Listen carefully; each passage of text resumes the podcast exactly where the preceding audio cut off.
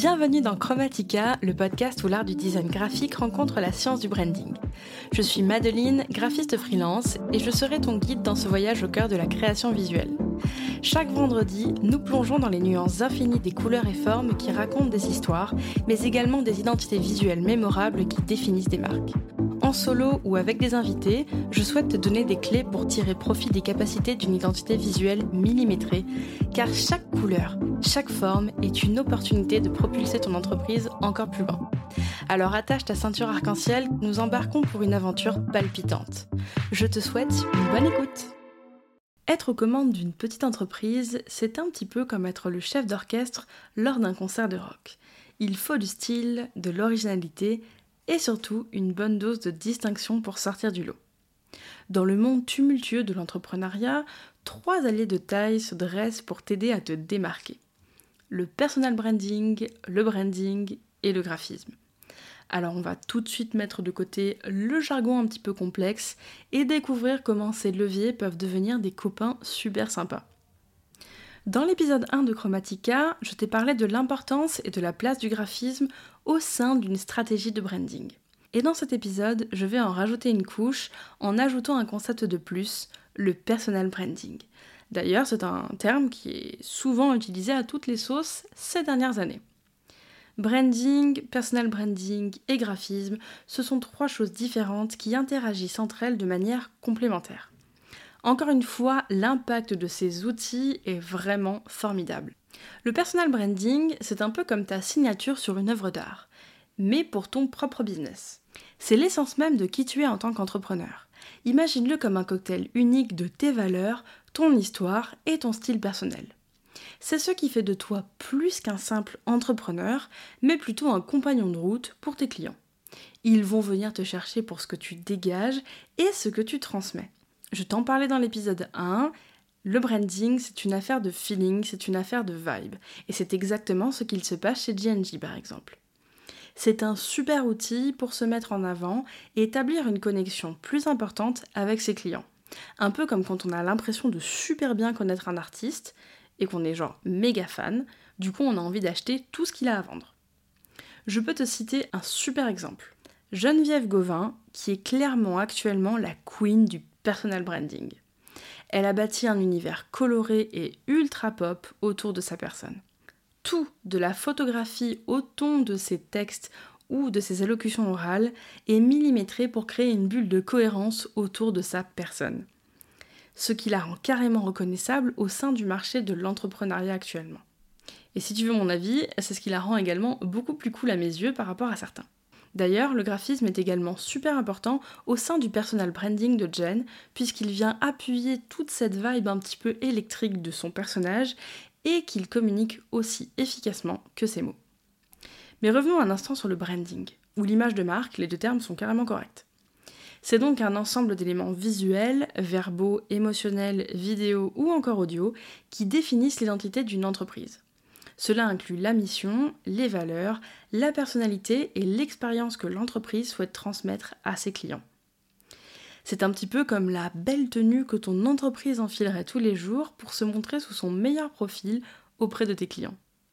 Le branding englobe absolument tout, depuis ton logo, bien encore une fois il n'est pas obligatoire d'avoir un logo, jusqu'à la façon dont tu vas communiquer avec tes clients c'est la promesse que tu vas faire à ton audience. Une promesse de qualité, de fiabilité et d'expérience unique.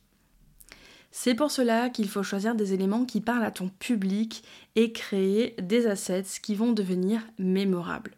Tu peux également faire en sorte que chaque interaction avec ton entreprise s'apparente à une invitation à la meilleure soirée organisée en ville.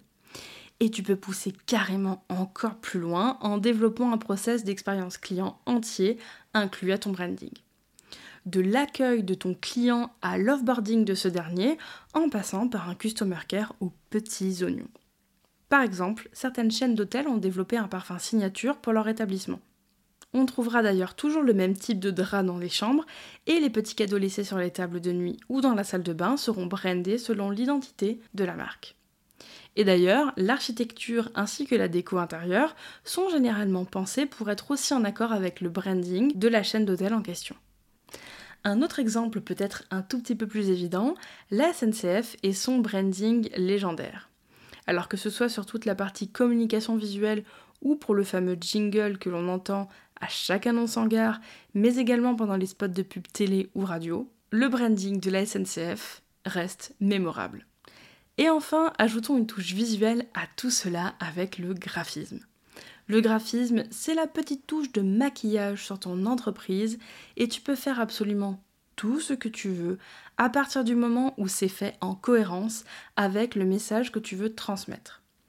De tes visuels sur les réseaux sociaux au design de ton site web en passant par tes supports de com si tu en as, le graphisme est ce qui va attirer le regard de tes clients et maintenir leur attention. Et alors pour le coup, j'aurais tendance à dire que l'expression il ne faut pas juger un livre à sa couverture est carrément fausse. Encore plus aujourd'hui d'ailleurs, puisque les maisons d'édition font des pieds et des mains pour avoir de belles couvertures collector. Bien sûr que si l'image de ton business fait de la peine, les gens passeront leur chemin alors que tu proposes probablement des services de qualité. Des images nettes, des typographies soignées et une mise en page bien pensée sont des ingrédients d'un graphisme qui fait vendre. Utilisé en complément d'autres médiums comme la photo, la vidéo ou encore le son, on obtient un cocktail parfait pour faire grandir son business. Et comme je l'ai expliqué dans l'épisode 1 de Chromatica, le graphisme est un élément clé du branding et du personal branding car il est essentiel pour donner une identité visuellement cohérente et reconnaissable à une marque ou à une personne. En somme, et pour conclure, le personal branding, le branding et le graphisme ne sont pas des super-héros en solo. C'est un petit peu la Dream Team des Avengers, prête à conquérir n'importe quel marché. Le personal branding donne une âme à entreprise, le branding lui offre une identité solide, et le graphisme la part d'une belle robe de soirée de grand couturier. Du McQueen de préférence. Ensemble, ces leviers forment une harmonie parfaite pour te démarquer et laisser une empreinte mémorable dans l'esprit de tes clients.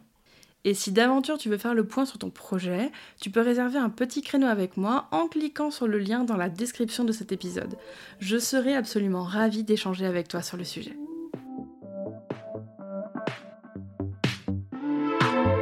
Merci d'avoir écouté cet épisode de Chromatica, j'espère vraiment qu'il t'a plu.